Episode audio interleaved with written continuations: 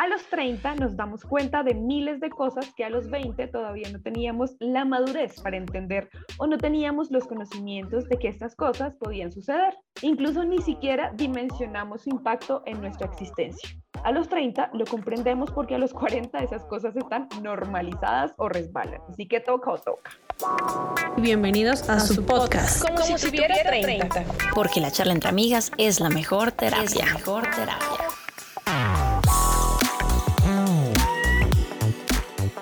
Amigas mías, bienvenidas a esta segunda temporada de este maravilloso podcast que ya cumplió su primer añito y estuvimos por ahí celebrándolo de manera súper especial. Ya tenemos 30, ahora sí, oficialmente estamos el día de hoy celebrando el año 31 de una de nosotras y pues nos escuchan en este bello podcast personas desde los 25 hasta los 40 y pico y este ejercicio de introspección podcastera nos ha servido para darnos cuenta de que a los 30 suceden muchas cosas. Por eso comenzamos este segundo ciclo con las reflexiones que nos ha dejado nuestro primer año de adultez en serio, la madurez con toda. Bienvenidas, ¿cómo están? Hola amigas, qué gustazo estar aquí, qué gustazo esta segunda temporada de volver a hablar. Yo estaba que me hablaba hasta por los codos, así que me encanta y me encanta el tema con el que vamos a empezar y sé que la van a disfrutar mucho igual que nosotros.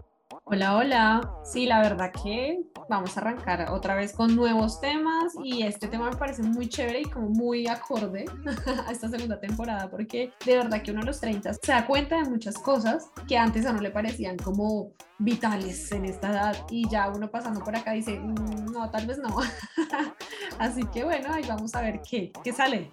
Hola a todos y a todas, es un gusto volver a estar aquí con ustedes. Así como decía nuestra amiga Cali, a los 30 suceden muchas cosas, pero creo que sí tenemos todas como eso en común que imaginarios que teníamos hace 10, 15, 20 años, eh, hoy son una cosa completamente diferente y sueños que de pronto pensamos que a esta edad no iban a llegar han llegado.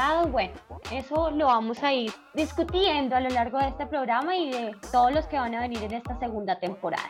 Por supuesto, yo las extrañé un montón y pues bueno, me encanta tenerlas de nuevo por aquí. Pero vamos a hablar en serio de qué es lo que sucede a los 30 años, empezando porque toma sentido aquello que nos decían nuestros padres de, pero y verá que cuando tenga mi edad, y es que oficialmente estamos en la categoría de adulto, no de adulto joven, no señores, eso se acaba. Y hay cosas que antes eran sinónimos de estrés, angustia, ansiedad, pánico, que ahora pues son el pan de cada día y hay otras que antes nos parecían la exageración de los papás y familiares y ahora son nuestros mayores temores. Este podcast se va a centrar en cuatro categorías y una ñapita.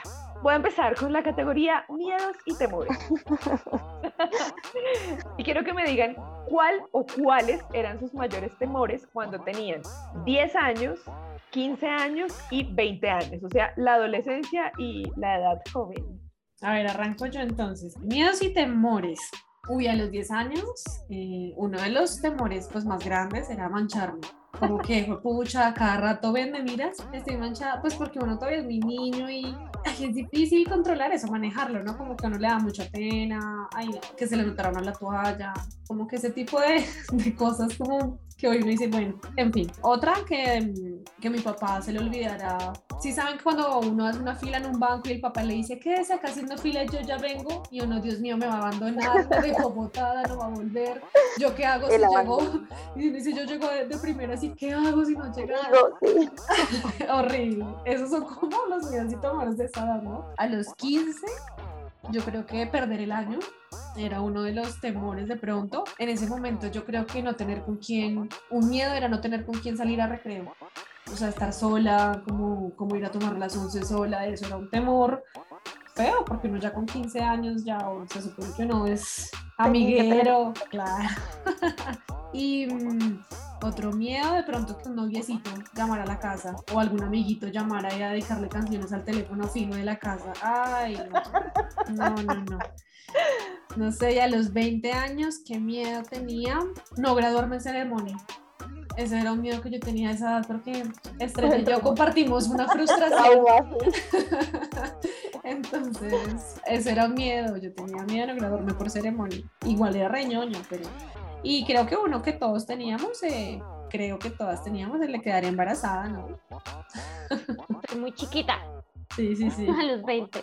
Bueno, a los 10 años yo ya estaba a punto de, graduarme de- del colegio en la primaria y pues toda mi primaria la estudié. Como yo vivo en, en un pueblo, entonces en esa época mi, mi primaria fue en una escuelita pues de, de vereda. Yo estuve desde primero hasta quinto con mis mismos compañeros, o sea, todos esos años. Cuando ya fue llegando el quinto que pues me iban a pasar a colegio en Bogotá empezando, pues era como la emoción de voy a estar en un colegio grande, pero también ese temor ahí sí de los amigos.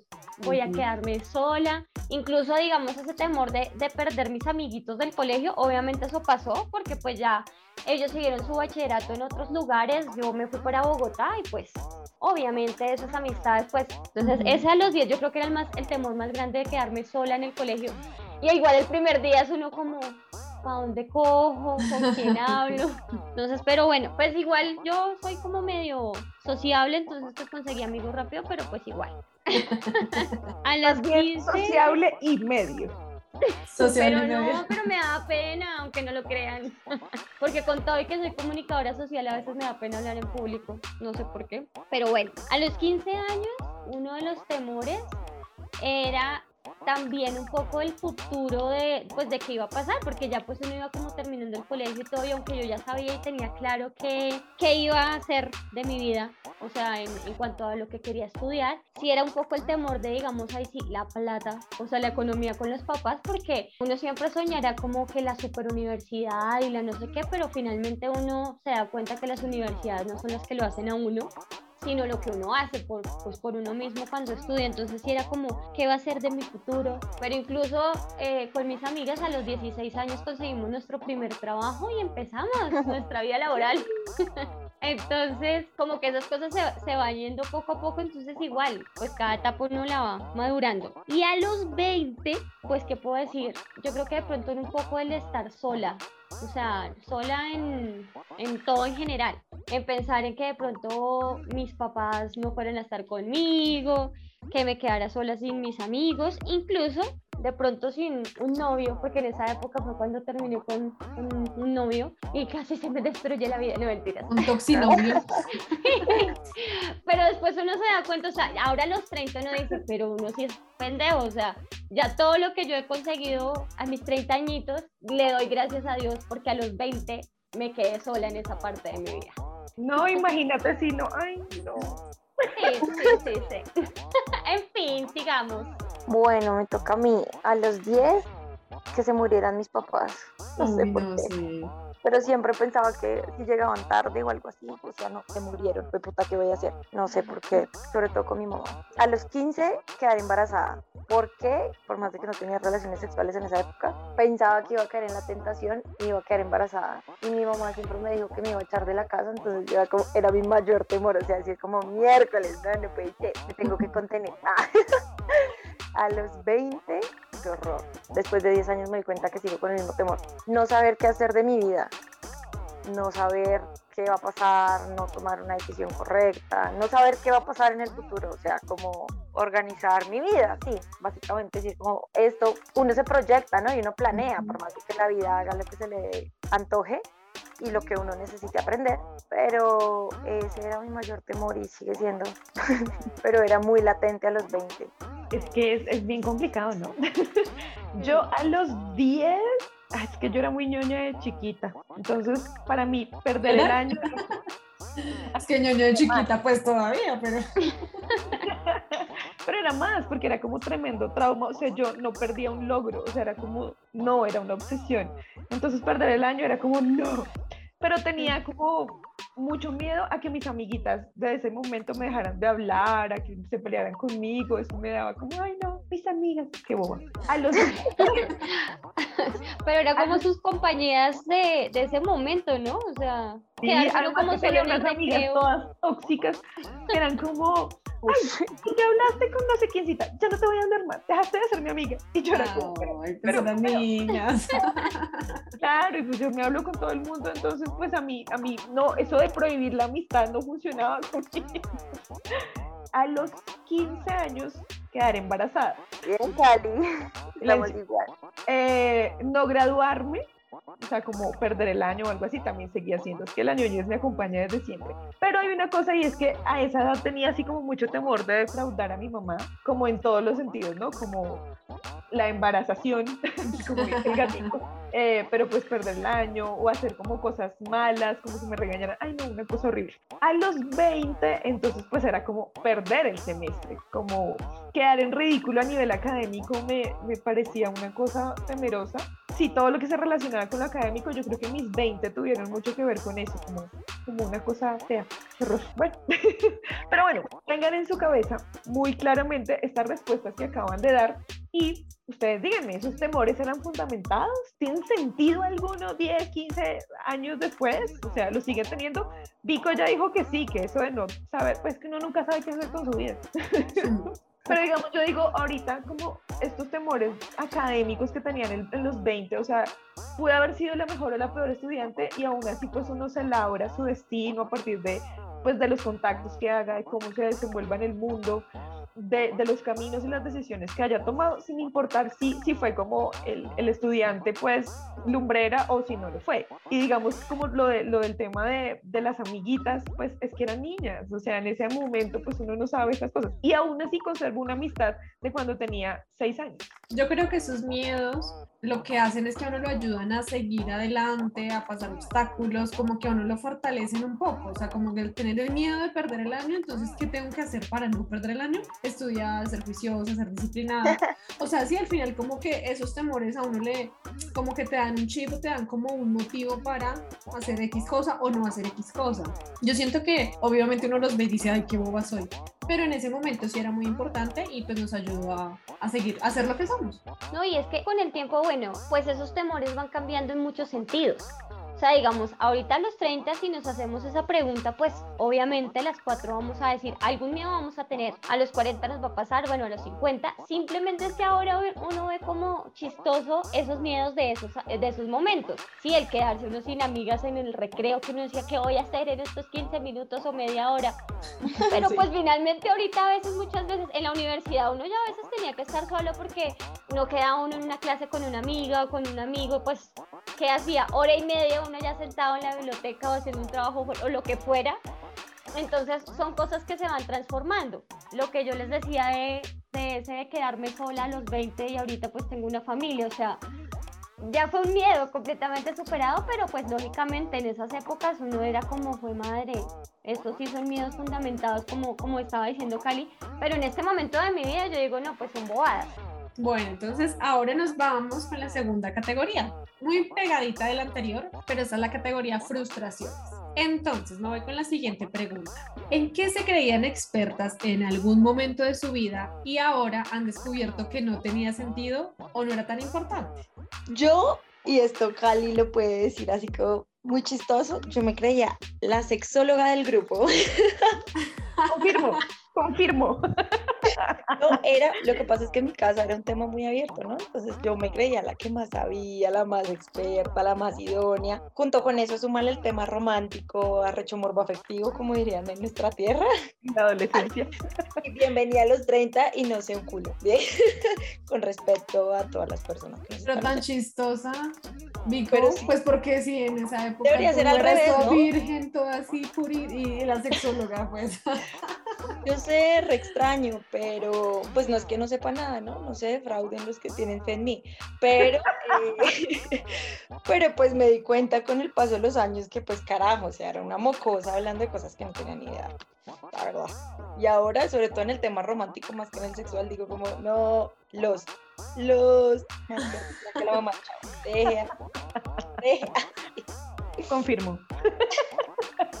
Además, éramos un dúo dinámico, ¿sí? Era como, "Ay, no, tú sabes, yo sé, no, es que somos, mejor dicho, qué puta, a los 15 años, mejor dicho, yo me sentía así como, como de mi ñoñez, en medio de mi ñoñez y bobada, me sentía académicamente fuerte en todo, caray, entonces yo me la sabía toda, y en ese momento, pues, claro, como también le iba bien en el colegio, entonces no, no es experto, luego llegas a la universidad y te das cuenta que te falta mundo, amigo, te falta, te falta, te faltan libros, te falta conocer muchas cosas.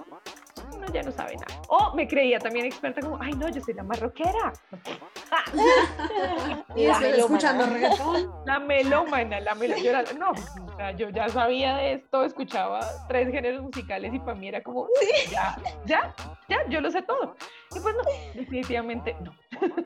Yo, a ver, yo creo que no, yo no era tan sobrada. O sea, nos estás diciendo sobrada. No, no, A ver, no. dale. Dinos y No. nosotros te decimos. No, es que yo nunca fui de llamar mucho la atención tampoco, o sea, nunca era como, a ver, aquí estoy yo, yo me cena, no. Lo único que yo siento que puedo decir es que, bueno, yo siempre he sido salsera, pero en esa época yo era la más salsera y me las sabía todas y quién canta tal y, y quién es quién, pero ahorita en esta época, o sea, hay mucha gente que sabe muchísimo sobre salsa, o sea, muchísimo. Y yo digo, no, yo no sé nada, o sea, so- soy un fiasco. Entonces, creo que eso. Y era experta, expertísima, metiendo ringtones en los celulares de mis amigos. Y eso ya ahorita no sirve para nada, gracias. O sea, todo lo que te matabas como Tenía mi dos, cuaderno. dos horas de clase en eso para saber que en este momento de tu vida no sirve para No nada. sirve para A nada. ver, es obsoleto, eso es como el que sabe latín y griego. Ay. Ay, qué triste. Bueno, yo puedo decir que, bueno, en el colegio, en, en primaria más que todo, era como la más experta, en, digamos que me sentía súper bien en matemáticas, porque en primaria matemáticas era mi materia favorita y entonces nosotros la competencia de quién se ganaba más excelentes y no sé qué y los ejercicios, ta, ta, ta. Después fui creciendo ya llegando a la, pues ya más o menos a la adolescencia y bueno, en la universidad no vi tanta matemática, pero en el colegio sí hubo un año que las matemáticas me dieron tres vueltas y yo dije, o sea, pasó de ser mi materia favorita y ser yo la más experta del mundo en sumar, multiplicar y dividir para saber que llegar uno al bachillerato, en realidad eso le da uno tres vueltas porque hasta perdí un logro en matemáticas. Y ahí fue cuando decidió ser comunicadora social. Sí, yo creo. por favor. Dije, ya las matemáticas no son lo mío. O sea, yo creo que después hu- hubiera decidido ser contadora, no. No, pues no era mi vocación. Pero sí, o sea, uno como que en el colegio, pero sin primario no vuela con muchas cosas, pero matemáticas yo tenía muchos compañeros que no les gustaban. Y a mí sí me encantaba, no sé qué les pasó a ellos después, porque si a mí me fue tan mal que me gustaban, no sé los demás. Y sí, es que a los 30 nos damos cuenta que hay personas mejores, hay personas que han tenido mayores logros, que son más jóvenes y exitosas, pero que en medio de la crisis de la edad nos damos cuenta que poco a poco vamos construyendo nuestro mundo paso a paso, ¿no? Y que cada logro que alcanzamos, cada cosa en la que nos volvemos expertos es un gran avance, pero no lo es todo. Eso es verdad. Nos vamos con la siguiente categoría, que es la categoría de las inseguridades. Entonces, bueno, esta pregunta la digo con conocimiento de causa porque en algún momento de mi vida fui muy tímida, como les estaba diciendo, aunque no parezca. Entonces yo les pregunto a ustedes, amigas, ¿qué les causaba esa sensación de trágame tierra o qué les daba como pena extrema en, su pasado que ahora en perspectiva ustedes pueden decir pues no era nada del otro mundo? Bueno, a mí casi cualquier cosa. Yo era muy tímida, entonces cualquier cosa, yo era como, ay no, yo nunca quería pasar pena, o sea, no, no. Si no tenía que preguntar algo, prefería no preguntarlo, o sea, sí. Si el bus se me pasaba, yo prefería que se pasara el bus y no preguntar, aquí me puedo bajar porque me da mucha pena, entonces, Ay, no. entonces no, me daba mucha pena. Eh, y ya, ya, ya, pregunto, ya, si hago el ridículo, nah, bueno, me río y ya, me voy de jeta en las es- Una vez me, me caí en un puente de Transmilenio, qué vergüenza. Me vio todo el mundo y yo me cagué la risa y dije, obvio me dio pena, Ujú. pero pues dije, pues ya que. Antes yo era como no roja, que no me veía nadie, no levantaba la cara. Y algo que me parece genial, que sí se gana con la edad mucho, en, en mi caso, fue volverme segura en la cama. Exigir, pedir, saber qué quiero, qué no quiero, qué no me gusta, saber decir no con autoridad y no como, ay no, es que qué pena, o, ay no, apague la luz, o ay no, ¿sí? o, o que están haciendo algo que a uno no le gusta realmente y uno como, como bueno, pues dejemos, no, ya, baila, ya con toda, ya esto o funciona y nos divertimos o no me voy, me paro y me voy. Ah, No, No, no me pasaba en los 20, ya, ya puedo decir gracias, gracias adulte. Yo, es que les voy a ser sincera, a mí casi no me daban pena muchas cosas. porque si ustedes se acuerdan, yo era de las de hacer el ridículo sin importar. normal, normal. Sí, era como, Del día a día. Exacto, como que no, a mí no me hicieron con pena, pero hay cosas que sí me daban como cierta cosa, y aún hoy, porque son cosas que no he podido superar del todo, y es como las cosas que tienen que ver con la motricidad, como bailar, seguir una coreografía, como movimiento mano, pie, cabeza, hombro, no, o sea, eso es como que puede que, puede que incluso no lo haga mal, pero me da pena, porque pienso que lo estoy haciendo mal, y aún hoy, pero pues antes era como mucho peor, pero luego después me relajo y digo, ah, qué puta, ya que ya hice el oso, Ya entras ya en gastos. ya. Eh, en mi caso, uy, a mí me daba muchísima pena mirar a los hombres a los ojos. Yo no podía, o sea, siempre agachaba la cabeza y siempre me decían, ven, ¿por qué no me miras? Y no me daba pena, era como, o sea, como que yo tampoco tenía esa fortaleza de, venga, soy yo. No, siempre tenía que bajarle la, la mirada y, bueno, ya después con el tiempo ya X pasó, ya normal. Pero eso sí me pasaba mucho. Otra cosa era exponer en público o hablar en público, ¿no? Eso también para mí era como algo que me daba pena o yo tengo la tendencia a cuando estoy nerviosa empezar a hablar muy rápido, más rápido. Entonces en las exposiciones eso botaba toda la información en un segundo y, ay, no entendimos, ¿puedes repetir? Ay, pucha, eso era peor. Creo que también mi carrera me ha ayudado un poco a, me ayudó a controlar un poco de ese tema, pero aún así yo siento que todavía me da pena ese tema cuando hay mucha gente como poniendo mucha atención, o sea, como que yo tengo que hablar y todos están mirando y siempre, o sea, tiendo a hablar rápido y demás. Pero sí, pues son cosas que con el tiempo van pasando, ¿no? Sí, eso es cierto. Además, digamos que, que a veces en esas épocas, por lo menos a mí me pasaba que uno se pone muy rojo, entonces como que la gente hay más, Peor. ay, esta se puso rojo, exacto. O entonces o le preguntan uno más cosas, o lo molestan más, entonces uno es como, no, ahora sí ya voy a llorar hasta de la pena. porque, porque hay personas, digamos, a Cali en, el ca- en su caso, pues como no le daba pena nada y era así extrovertida, pues, o sea, ponerla roja o intimidarla era muy difícil. Sí. Cosa que no nos pasaba, digamos, a Anto o a mí. Ajá. Pero bueno, Estrella se ponía roja, morada. Y yo sé que los cachetes se ponía rabona, se ponía brava. Sí, esa era, Era mi la arma de manera. defensa. Sí. de cómo, de cómo lidiábamos con nuestra timidez. Pero bueno, pues a los 30, pues inevitablemente, obviamente, hemos madurado en muchos aspectos y la pena, pues, o ya no existe o pues ya no está.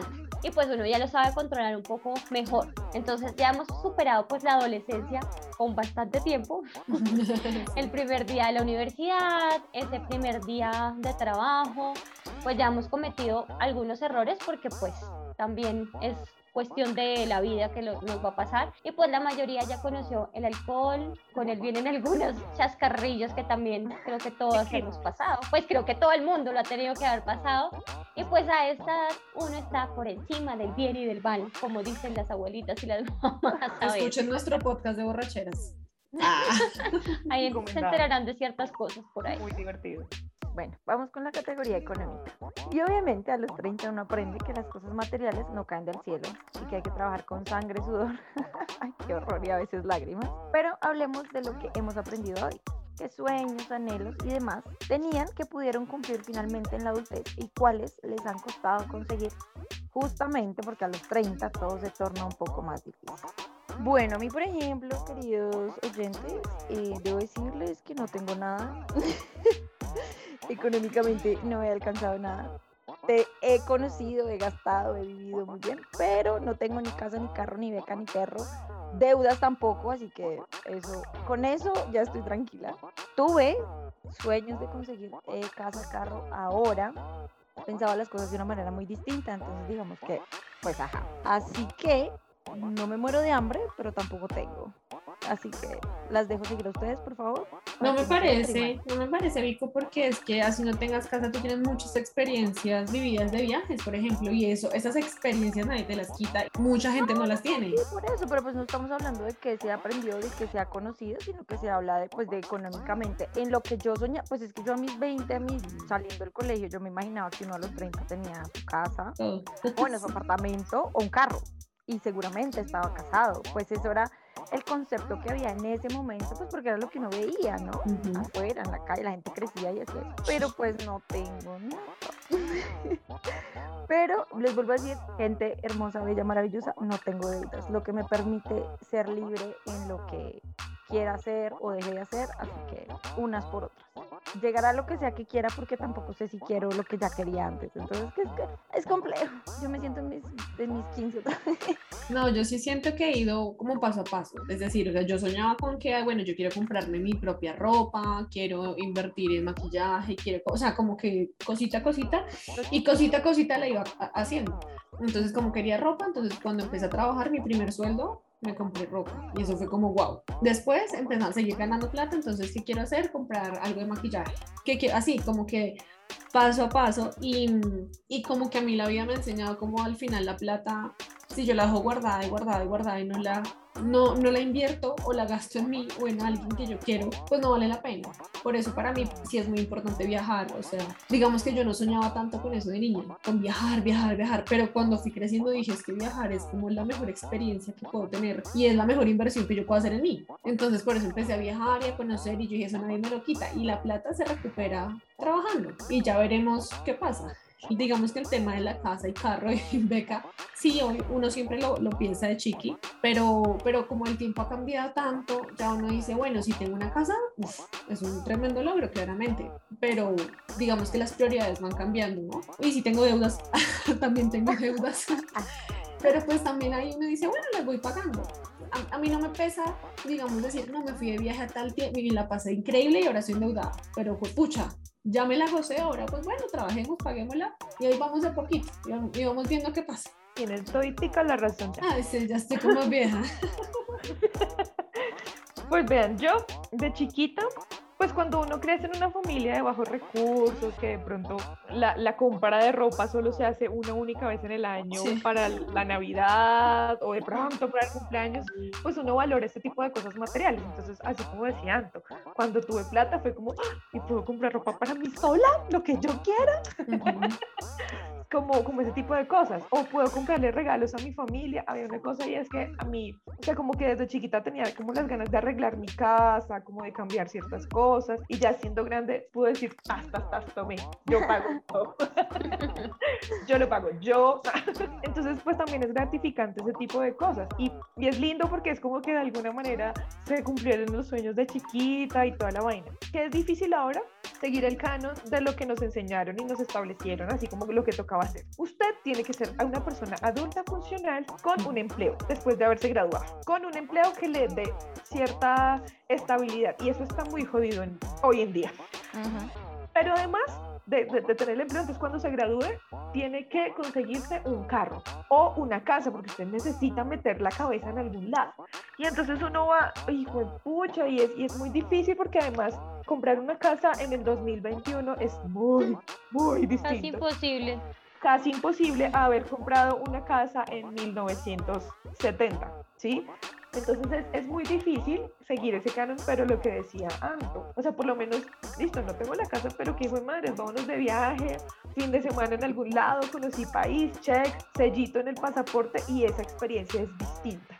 Entonces cuesta trabajo, pero pues de alguna manera tú sabes y aprendes a los 30 que pues tienes que ahorrar y tienes que saber administrar muy bien el dinero para medianamente poder lograr este cometido que nos dijeron cuando chiquitos y nos rayaron la cabeza que tocaba tener. Sí, igual digamos que, que ese sueño obviamente de tener la casa, el carro, pues todo, o sea, todos lo hemos tenido, porque yo también era como, yo esperaba que a, a mis veintipico ya pudiera tenerlo y pues no pasó, pero han pasado otro tipo de cosas, por lo menos nosotros no tenemos ni casa ni carro en este momento con mi esposo, pero pues tenemos una empresa, podemos decirlo. Entonces, no avanzamos por un lado, pero estamos avanzando por otro que digamos que nosotros sentimos que con nuestra empresa pues vamos a llegar a cumplir más sueños en cuanto a la parte económica. Entonces, de lo que decía por lo menos ahorita Cali de la casa, el otro día estábamos mirando como, ay, ¿cuánto vale un lote para que uno construya? Y Dios mío, o sea, uno los mira y es como, es imposible. Además que, digamos, construir es difícil, pero también sacar un crédito para sacar una casa o un apartamento, pues es también casi imposible. Cuando uno está muy jovencito, pues no puede aspirar a eso, incluso ahorita que uno de pronto ya tiene que subir a crediticia, que sus créditos, que su no sé qué. Esto, digamos que la economía en nuestro país, eso es complicado. Entonces, también lo digo como manera de consejo, no frustrarse sin importar la edad que uno tenga. O sea, a los 30 digamos, bueno, sí, nosotras podemos, no tenemos nuestra casa propia, pero hemos hecho lo que ha hecho eh, Vico de sus viajes, Anto también, Cali ha cumplido sueños de otra manera, o sea, uno no, la plata no lo es todo, entonces para cumplir sueños no es que no, si no tengo no sé cuánta plata ahorrada, no me puedo ir de viaje, no puedo hacer tal cosa, esas metas que uno se va proponiendo a poquitos, pues a mí me han parecido muy buenas porque yo por lo menos las he logrado y pues puedo decir que en este momento no es que, mejor dicho, sea la, la multimillonaria para tener una casa, pero pues vivimos bien económicamente, o sea, por lo menos no está uno muriéndose de hambre, o sea, y, y tiene su trabajo, que es lo más importante. ¿De algún lado sacamos alguno? sí. Esto ha sido un largo camino atravesado por muchas experiencias, buenos, malos ratos, personas maravillosas, muchos aprendizajes. Pero ahora viene la pregunta ñapa y con ello necesito que me cuenten. ¿Qué le dirían ustedes a su versión adolescente? ¿Qué consejo le darían a nivel emocional, económico y profesional? Antonia, Estrella y Vico, ustedes tienen a su quinceañera con sus ilusiones de 15 años. Le diría, le diría, no se ilusione con fiesta que no le van a hacer. Eh. ah, mentira. No, no, mentira. Yo le diría que, que tranquila, o sea, que, que, todo va pasando y que, no sé, es que yo siento que yo siempre he sido un poco, no sé, como madura emocionalmente de que yo, si me meto en algo, le meto la ficha y, y sin importar qué pase, ¿no? Entonces me parece que le diría como, hágale, que tendremos, nos romperá el corazón igual, tendremos que aprender porque de eso aprendemos, o sea, hágale fresca, eso sí cuídese, ahorre, le diría como ahorra más porque eso sí me parece que no, que no hice en su momento ahorrar como con juicio, ahorre y que no se frustre a nivel profesional, o sea, que definitivamente eso de que uno ahí me gradúo y seguro mí mismo consigo algo súper bien pago de, con respecto a mi carrera, pues no, entonces que no se frustre, que más bien de pronto haga otros cursitos online y así de pronto vaya a salir adelante. Yo, yo la motivaría mucho, o sea, le diría que, o sea, si, la, si ella pudiera ver en este momento quién va a terminar siendo, le diría, mira, tú vas a llegar a este punto, pero pues van a pasar ciertas cosas, no todo va a ser color de rosa, entonces creo que la motivaría mucho hacia lo que venga. Lo que decía Anto, pues los, los fracasos van a venir y ella tiene que aprender de esos fracasos para convertirse en una mujer como la que soy yo ahora. Entonces, eh, todas esas cosas malas que, que, que le pasaron a, a la estrella de, de, esos 15 años, que tú vas a vivir en estos próximos 15 años, te van a llevar a, a, muchas cosas positivas y buenas. Entonces, todo lo que venga, recíbelo de la mejor manera, motívate mucho. Y yo te voy a estar esperando cuando tenga yo 45 y tú 30 años. Ay, o sea, me gustó esa parte, me gustó. Bueno, yo le diría que es capaz de todo que no dude de sí misma tanto, que viva y que no desaproveche todas las oportunidades que le van a pasar en cada momento, cada persona, cada tristeza, cada alegría, cada oportunidad económica, cada oportunidad amorosa, romántica, sexual, cualquier vivencia que no lo piense tanto, que deje de ser tan moralista y querer hacer las cosas bien, porque a veces cuando uno, eh, eso no quiere decir que se despalquiere, ¿no? Pero, pero a veces cuando uno duda tanto y se va por una senda donde dice, ay, pero ¿qué hago? Pero sí, pero no, pero voy a hacer mal, bla, bla, bla, se pierde de que la vida le esté diciendo de pronto tu camino es este. Entonces le diría que se dé la oportunidad de hacer no lo que todo el mundo hace, que vaya al contrario, a ver qué, qué encuentra ahí.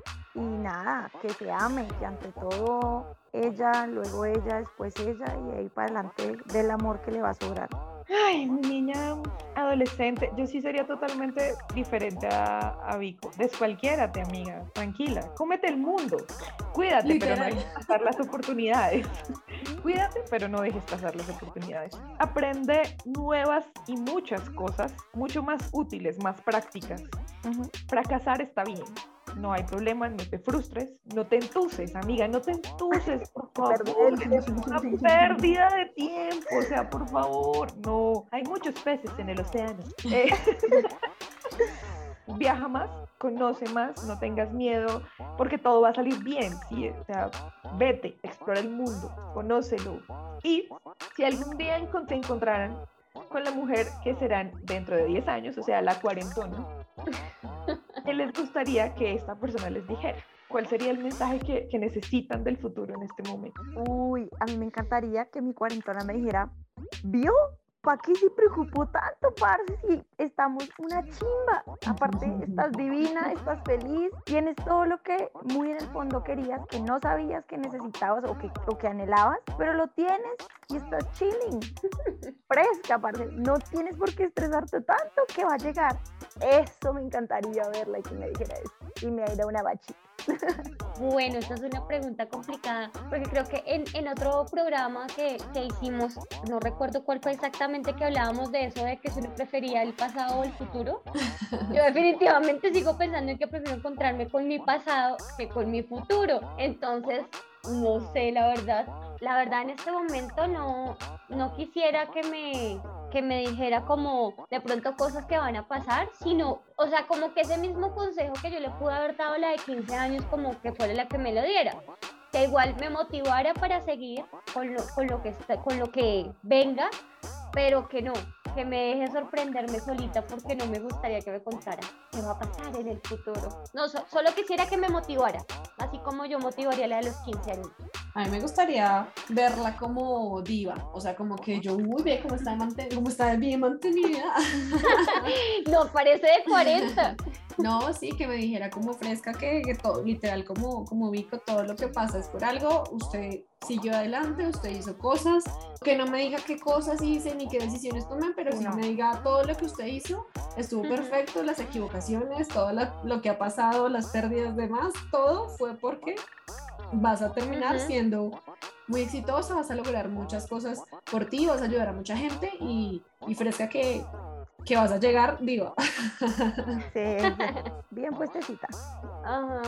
A mí me gustaría que me dijera como, yo le dije que íbamos a conseguirlo y, pues que sí, el camino, el camino estuvo duro, la pasamos unos días mal, unos días muy chévere, a veces hubo sus, cositas, pero pues, pues al final la pasamos bueno y el día de hoy la hemos pasado sabroso y pues a esta edad ya, ya tienes la edad de, de conseguirte tú, no, de ser la sugar mommy de un muchachito. Ajá. te mereces un gran pollito para que te dé colágeno y te sigas manteniendo regia. no me Pero, pues nada, sí es importante, es importante que, que nos proyectemos de esta manera, que dentro de 10, 15, 20 años, creo que el universo y las pandemias quieren mantenernos aquí. pues que nos, que nos proyectemos como con mucha actitud, como estamos regias en muchos niveles, estamos perfectas emocionalmente, económicamente, saludablemente, y que podamos ver que que a los 30 hemos aprendido muchas cosas que nos están dando las herramientas suficientes para que los, nuestros 40 sean maravillosos y que estamos aprendiéndolo día a día y que estamos construyendo pues esta vida sin arruga y sin preocupaciones tan traumáticas. Y que el tiempo vuela, ¿no? Y todos pensamos que nos vamos a quedar en los 30 y se ven largos llegar a la siguiente década, pero cuando estemos dándonos cuenta vamos a estar viendo como si tuviera 40. Mierda. Entonces, pues aprovechar el tiempo que nos, que nos da la vida, porque pues no sabemos en qué momento o pare o pues ya nos demos cuenta que se fue. Así que esperamos que con estas reflexiones que compartimos les sean útiles para sus versiones actuales. A los 30 somos más sabias de alguna manera, claro que sí. Y les invitamos para que nos sigan en nuestra cuenta de Twitter, arroba C30, todo en letras, en Facebook, en YouTube. Nos encuentran escribiendo como si tuviera 30. Nuestra sección de 5 minutos de terapia con sale los viernes cada 15 días temas prácticos para devorárselos en cinco minutitos y aprender rapidito. Pueden escucharnos cada jueves a las 5 pm hora Colombia en anchor.com, Spotify, Google y pues por todo lado, mejor dicho, por favor ayúdenos a invitar a todas esas personas que se puedan identificar con nuestros contenidos, que estén llegando a los 30 o que tengan esos 20 y necesiten estos consejos que les estamos dando hoy. Recuerden escribirnos por mensaje directo o usando el hashtag como si tuviera 30.